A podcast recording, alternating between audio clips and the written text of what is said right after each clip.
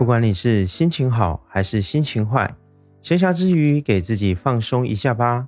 闲聊就是这么简单，跟着牙云一起聊聊天吧。最近几天有不少的朋友，包括以前的同事，都有和我聊了许多。随着今年以来经济形势的不断变化，大大小小企业纷纷调整各种用人的策略，甚至是许多人所感受到的就业压力。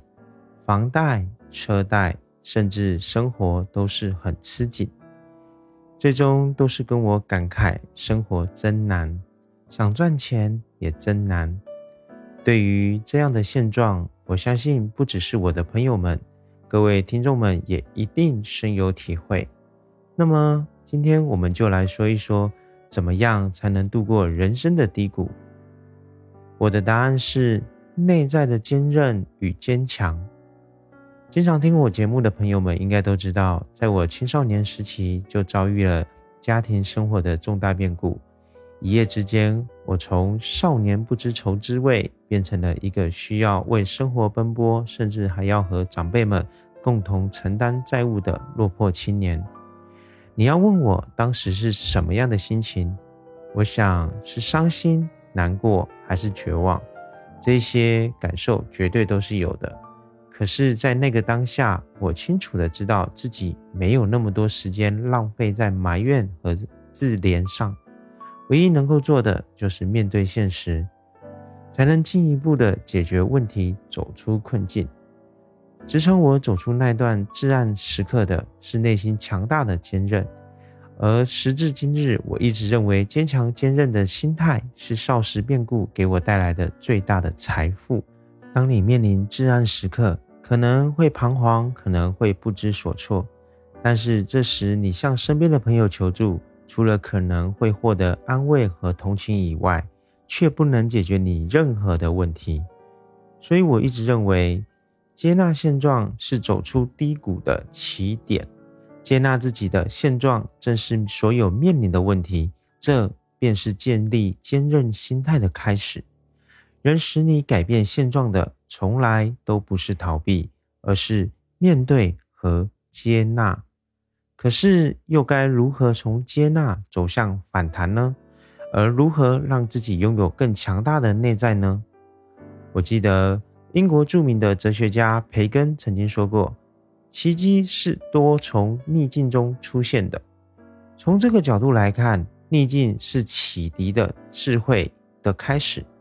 在逆境强大的压力下，我们的潜能会被最大程度的激发出来，而且会成为另一个全新的自己。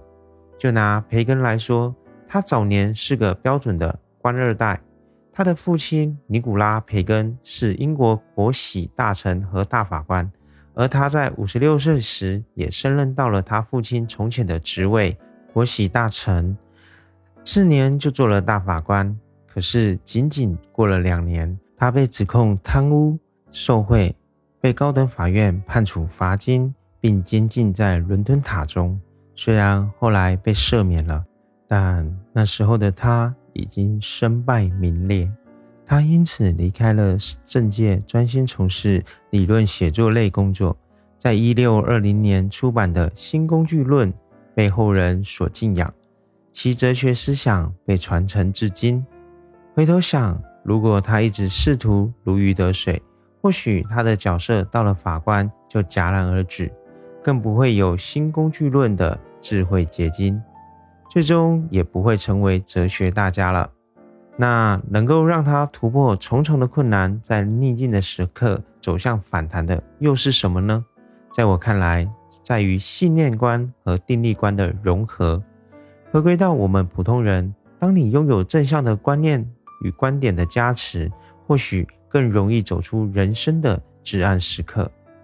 首先是信念观，它不是虚无缥缈的，而是个人内在的认可。就如同我之前的那一段经历一样，我坚信咬咬牙总会挺过去，相信自己有能力撑起一片天。这样坚定的信念成为我前行的动力。对于不会的，那就比花。别人更多数倍的时间去学去背，对于会的东西那我就会努力想办法让自己做得更好、更极致。再者是定力观，也就是修行的过程。身处当下，我们每一个人都面临迷茫和困顿，甚至看不见自己。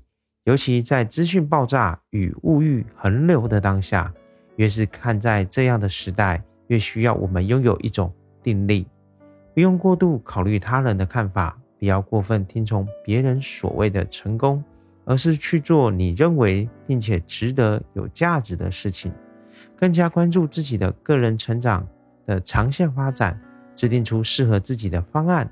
我相信你会更快走出低谷的，最终将会迎来新的发展阶段。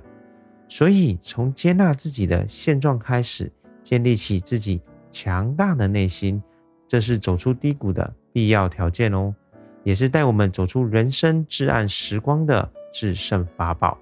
我是霞云，跟着我一起用筋斗云带你翱翔天空。